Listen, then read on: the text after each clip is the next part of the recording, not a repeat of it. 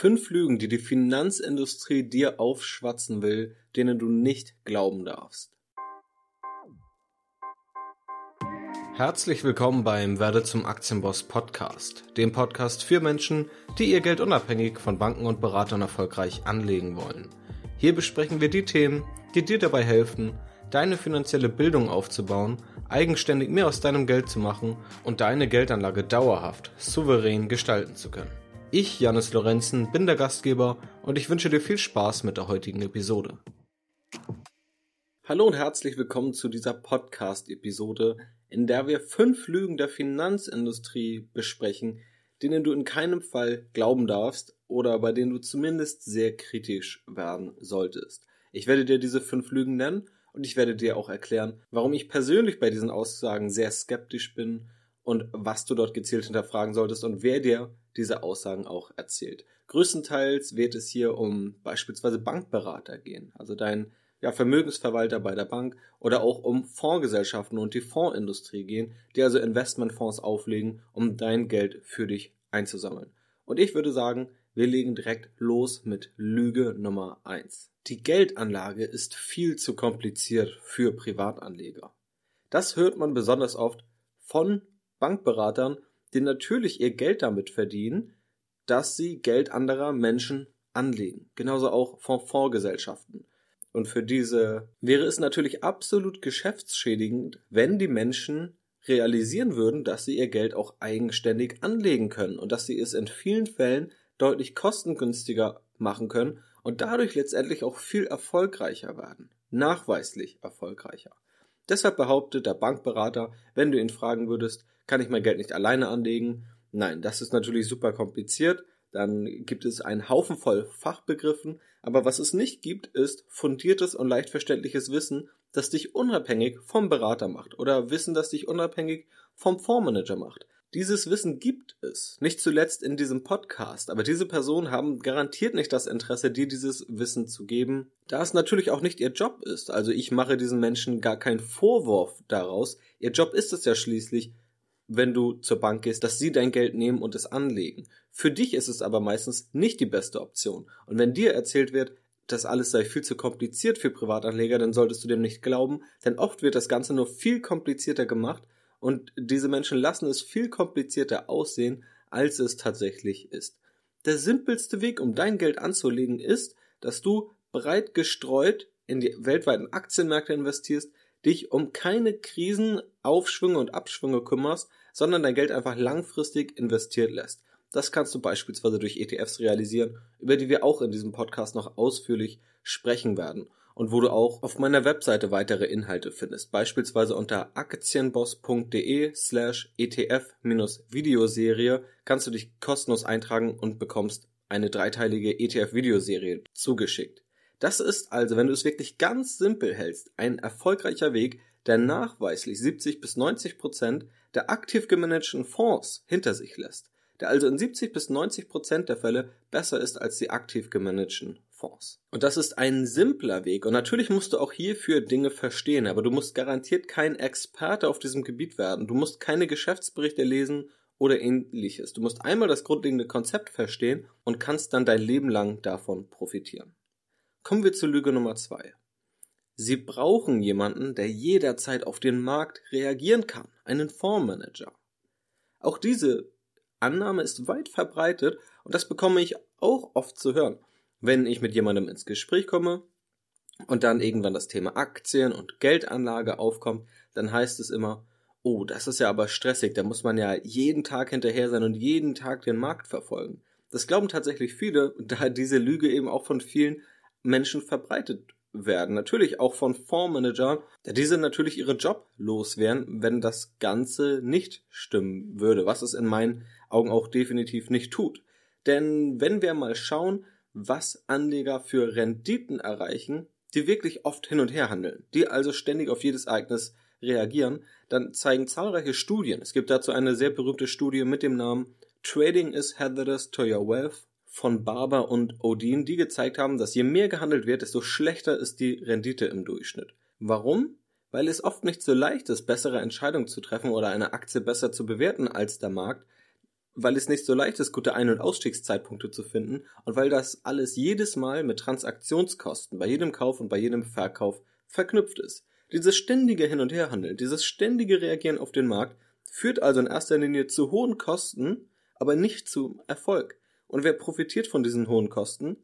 Dein Online-Broker oder generell dein Broker, deine Bank, bei der du dein Konto hast, diese verdienen daran und die freuen sich, wenn du viel hin und her handelst. Oder natürlich ein Fondsmanager, der sagt, gib mir dein Geld, bezahl dafür viel Gebühren, aber dafür kümmere ich mich ja jeden Tag darum, was der Markt macht.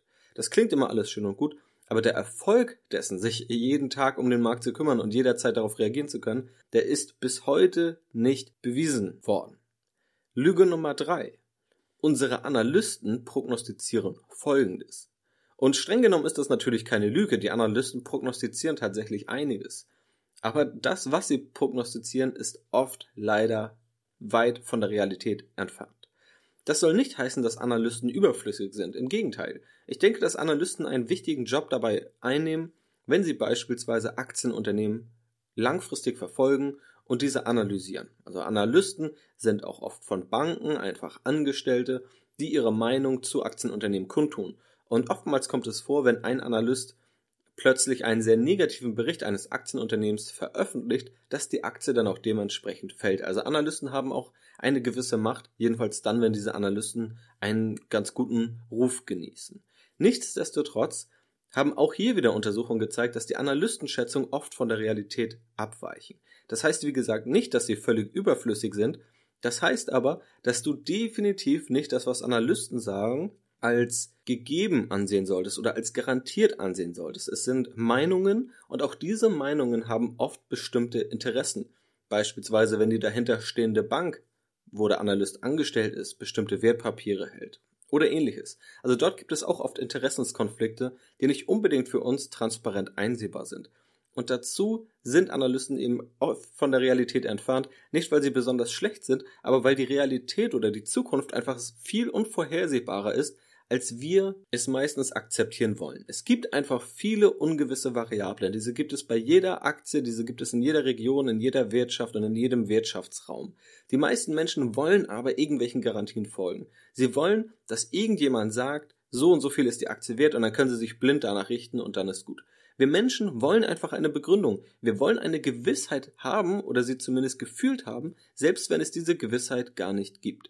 Wir hassen es, die Ungewissheit akzeptieren zu müssen und deshalb suchen wir lieber irgendeine Erklärung völlig willkürlich raus, selbst wenn wir vielleicht sogar wissen, dass das Ganze nicht stimmen könnte, aber wir fühlen uns wohl einfach nur, weil wir irgendeine Erklärung haben. Aus diesem Grund wird auch beispielsweise vor der Tagesschau im ersten immer der DAX-Verlauf des Tages gezeigt und dann erklärt, woran das lag. Und meistens gibt es dann ein einziges Ereignis, anhand dessen der DAX-Verlauf, also der Kursverlauf der 30 größten deutschen börsennotierten Unternehmen im Durchschnitt, festgemacht wird. Die Wahrheit ist aber, natürlich gibt es große wirtschaftliche Faktoren, die alle Aktien in eine gewisse Richtung treiben, aber es gibt auch zahlreiche individuelle Faktoren, die die Aktienkurse der Unternehmen steuern. Und oftmals kann man gar nicht genau sagen, warum der DAX nun ein Prozent gestiegen oder gefallen ist an dem jeweiligen Tag. Aber trotzdem wird immer irgendeine Erklärung geliefert. Unabhängig davon, ob sie stimmt, Hauptsache die Menschen haben das Gefühl, es gibt eine Erklärung. Also Analysten, Meinungen können für dich ein grober Anhaltspunkt oder ein Indikator dafür sein, was womöglich der restliche Markt vielleicht von einer Aktie oder einem Wirtschaftsraum erwartet. Du solltest sie aber niemals als Garantie interpretieren oder deine Entscheidung einzig und allein auf Analystenmeinung aufbauen. Das kann wirklich sehr stark nach hinten losgehen. Lüge Nummer vier lautet, ich suche Ihnen das beste Produkt raus. Du wirst ein großes Problem haben, wenn du andere Menschen heraussuchen lässt, worein du investieren sollst, und zwar vor allem dann, wenn diese Menschen finanziell davon abhängig sind, welches Produkt sie dir raussuchen. Und damit meine ich ganz spezifisch Bankberater oder einfach generell provisionsbasierte Berater. Auch da gibt es natürlich Unterschiede, ganz klar. Da gibt es bessere Berater und schlechtere Berater. Aber immer wenn ein Berater provisionsorientiert ist, ist er in einem großen Interessenskonflikt. Dir soll er das beste Produkt empfehlen, sein eigenes Gehalt hängt aber davon ab, weil er eben provisionsbasiert arbeitet. Bei welchen Produkten werden nun natürlich die höchsten Provisionen ausgezahlt? Bei den teuersten Produkten.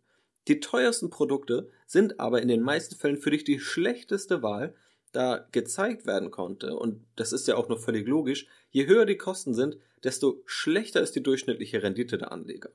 Oftmals gibt es natürlich tolle Dinge, die der Berater dir dann erzählt, warum er gerade diesen Fonds ausgesucht hat, obwohl er relativ teuer ist, aber dort wird eine super Strategie angewandt und der Fondsmanager ist auch super und kümmert sich jeden Tag um den Markt, über diese Lüge haben wir ja auch schon gesprochen, und dann investieren die meisten Geld in diesen Fonds trotz der hohen Kosten. Ein Indexfonds, der beispielsweise nur den gesamten Markt abbildet, zu viel günstigeren Kosten verfährt, oftmals nur 10% der Kosten eines aktiv gemanagten Fonds, wo ein Fondsmanager dahinter steckt, ist im Durchschnitt nachweislich deutlich erfolgreicher. Aber natürlich wird er dir kaum empfohlen, denn das Produkt ist so günstig, dass der Berater daran kaum Geld verdienen kann.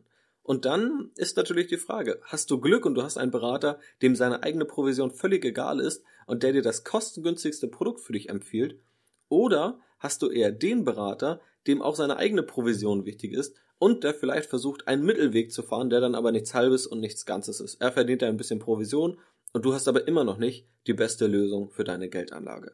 Also Produktempfehlungen solltest du immer kritisch gegenüberstehen. Zumindest dann, wenn das Gehalt desjenigen, der es dir empfiehlt, davon abhängt. Wenn derjenige also eine Provision daran verdient, dass du nun in dieses Produkt investierst oder nicht. Unabhängigkeit ist in meinen Augen eine der wichtigsten Eigenschaften bei der Geldanlage und provisionsorientierte Berater sind eben meistens nicht unabhängig. Und deswegen finde ich es ganz schön, dass ich hier offen mit dir über Aktien, über ETFs und über Fonds und sonst was reden kann und ganz egal, worein du letztendlich investierst, ich habe keinen Cent mehr und keinen Cent weniger. Das heißt, ich kann völlig unabhängig darüber berichten. Das können natürlich auch honorarbasierte Berater, die also per Stundensatz abrechnen und ihr Gehalt nicht an Produkte knüpfen. Auch das ist noch deutlich besser als die provisionsbasierte Beratung in meinen Augen. Und kommen wir nun zu Lüge Nummer 5 und diese lautet, unsere Fonds oder unsere Aktien schneiden alle hervorragend ab sprechen wir erst einmal über die Fondsseite. Ja, wenn du vielleicht mal auf Webseiten bist von Fondsgesellschaften, wo Fondsmanager aktiv Fonds leiten. Sie kaufen aktiv Aktien, verkaufen sie, suchen nach den besten Aus- und Einstiegszeitpunkten an der Börse. Ich habe ja bereits erwähnt, dass es zahlreiche Studien gibt, die belegen, dass Fondsmanager im Durchschnitt zum größten Teil schlechter als der Markt abschneiden und dass die wenigen, die besser abschneiden, sich oft in der nächsten Periode wieder austauschen, sodass kaum vorhersagbar ist, welcher Fonds wirklich besser als der Markt abschneiden wird, langfristig. Nur als Anhaltspunkt, S&P, Standard Poor's, ist ein sehr bekanntes Finanzunternehmen. Diese analysieren regelmäßig die Renditen der Fondsmanager im Vergleich zum Markt und aktuell, wo ich diesen Podcast aufnehme beispielsweise, haben es in der zurückliegenden Fünfjahresperiode in den USA, dem größten Aktienmarkt der Welt, über 82 Prozent der Fondsmanager über die letzte Fünfjahresperiode nicht geschafft, den Marktdurchschnitt zu schlagen. Über 82 Prozent haben es nicht geschafft. Und auch in Europa waren es 73 Prozent, die es nicht geschafft haben, den Marktdurchschnitt zu schlagen. Trotzdem wirst du erleben, wenn du dir die Angebote der Fondsgesellschaften anschaust, dass die meisten Fonds scheinbar den Markt geschlagen haben. Wie kann das also sein? Es gibt ein paar Tricks, die Fondsgesellschaften anwenden können, die aber auch legal sind. Es kommt zum Beispiel darauf an, welchen Vergleichsmaßstab dir eine Fondsgesellschaft zeigt. Nehmen wir an, eine Fondsgesellschaft hat einen Fonds aufgelegt, der nur kleine Aktien, also nur in kleine Aktien, beispielsweise in Europa investiert. Es gibt durchaus Theorien, die besagen, dass kleine Aktien langfristig höhere Renditen liefern als große Aktien. Das ist aber nochmal ein Thema für eine andere Podcast-Episode. Nehmen wir also einfach an, wir haben einen Fonds, der in kleine europäische Aktien investiert. Nun wird bei einer Fondsgesellschaft dieser Fonds womöglich mit dem DAX verglichen, also der Wertentwicklung der 30 größten deutschen börsennotierten Aktienunternehmen. Und viele Menschen haben natürlich nicht das Know-how, um das zu analysieren, aber um das zu erhalten, bist du ja hier. Und das Problem ist, dass der DAX nun mal die 30 größten Unternehmen abbildet, der Fonds aber in die kleinsten deutschen Aktienunternehmen investiert. Und wenn wir mal davon ausgehen, dass die kleinen Unternehmen im langfristigen Durchschnitt eine höhere Wertentwicklung haben als größere, dann ist es ja kein Wunder, wenn dieser Fonds diesen Index schlägt, den DAX schlägt. Aber dann ist der Grund in erster Linie da, dass der falsche Vergleichsmaßstab gewählt wurde. Dann sollte nämlich als Vergleichsmaßstab der Marktdurchschnitt für kleine europäische Aktien gewählt werden. Also das Aktienuniversum, in dem dieser Fonds auch agiert. Und so können Fondsgesellschaften einen Vergleichsmaßstab wählen, der natürlich für sie am günstigsten ist. Darüber hinaus gibt es den sogenannten Survivorship Bias, also den Überlebensirrtum. Und da können Fondsgesellschaften oder da gehen Fondsgesellschaften folgendermaßen vor. Stell dir vor, eine Fondsgesellschaft startet mit zehn verschiedenen Aktienfonds und zehn verschiedenen Fondsmanagern. Nach drei Jahren sind fünf Fonds im Plus und haben den Markt geschlagen und fünf Fonds hinken hinter dem Markt zurück. Nun kann die Fondsgesellschaft einfach alle fünf Fonds schließen, die hinter dem Markt zurückhängen. Dann schauen sie, welche Trends gibt es gerade in der Anlegerwelt, eröffnet fünf neue Fonds dazu. Und wie sieht das Bild der Fondsgesellschaft nun aus? Sie haben fünf neue Fonds mit super interessanten Strategien, die sie den Anlegern verkaufen können, und fünf weitere Fonds, die besser als der Markt waren. Das heißt, die Fondsgesellschaft hat scheinbar ein goldenes Händchen. Jeder Fondsmanager ist gut. Entweder wird eine spannende Strategie verfolgt oder der Fonds ist sehr erfolgreich. Nach weiteren drei Jahren nehmen wir wieder an. Fünf sind besser als der Markt, fünf sind schlechter als der Markt. Also eine völlige Zufallsverteilung. Und schon wieder, die schlechteren Fonds werden entweder geschlossen oder sie müssen sogar geschlossen werden, weil kein Geld mehr in diesen Fonds ist, weil entweder das Geld weg ist, weil es nicht gut angelegt wurde, oder weil die Anleger ungeduldig sind und ihr Geld herausziehen. Also egal wie es passiert, die Fonds werden geschlossen und dann stehen wieder nur gute Fonds im Schaufenster der Fondsgesellschaft. Und das ist eben dieser Überlebensirrtum. Die Fonds, die du siehst von der Fondsgesellschaft, sind meistens die, die überlebt haben. Und die, die überlebt haben, haben natürlich eine gute Rendite erreicht. Da fallen aber alle Fonds durch und alle Fonds, die schlechte Renditen abgeschnitten haben, die siehst du nicht. Dieser Überlebensirrtum tritt beispielsweise auch dann auf, wenn wir nun Menschen sehen wie Bill Gates, den Microsoft-Gründer, oder Mark Zuckerberg, den Facebook-Gründer, und wir wissen, beide haben ihr Studium abgebrochen und sind Milliardäre geworden. Natürlich würden wir daraus nicht schlussfolgern, dass Menschen, die ihr Studium abbrechen, alle Milliardäre werden. Es ist auch einfach ein Überlebensirrtum. Die ganzen Menschen, die ihr Studium abgebrochen haben und nicht Milliardäre geworden sind, die sehen wir einfach nicht. Wir sehen nur die, die Milliardäre geworden sind. Und genauso ist das auch bei den Fonds. Selbst wenn es völlig zufällig ist, welcher Fonds besser als der Markt abschneidet und welcher schlechter als der Markt abschneidet, bekommst du meistens nur die guten präsentiert, obwohl das nichts über die zukünftige Performance dieses Fonds aussagt. Also wenn dir jemand erzählt, unsere Fonds schneiden alle hervorragend ab, sehen sie selbst, dann werden dir meistens nicht die Fonds gezeigt, die schlecht abgeschnitten haben oder diese Fonds wurden schon einfach längst geschlossen und die, die in der nächsten Periode schlecht abgeschnitten haben, die werden dann auch wieder geschlossen und vielleicht gehört auch dein Fonds dazu. Das gleiche gibt es auch bei Aktien. Dann gibt es irgendwelche dubiosen Börsenbriefe im Internet, wo du ein, 200 Euro im Monat bezahlst und dann bekommst du immer irgendwelche Aktienempfehlungen. Und oftmals werden diese so beworben, dass es dann heißt, vor acht Jahren haben wir diese und diese Aktie empfohlen und die sind um 800 Prozent und um 1200 Prozent gestiegen. Das ist ja alles schön und gut. Aber was ist denn mit den anderen vermutlich 498 Aktien, die ihr empfohlen habt? Sind die nicht im Wert gestiegen? Sind die vielleicht gefallen? Es kommt ja darauf an, was im Durchschnitt daraus geworden ist. Und man kann sich nicht im Nachhinein die Rosinen herauspicken und daraus versuchen, ein repräsentatives Bild zu zaubern.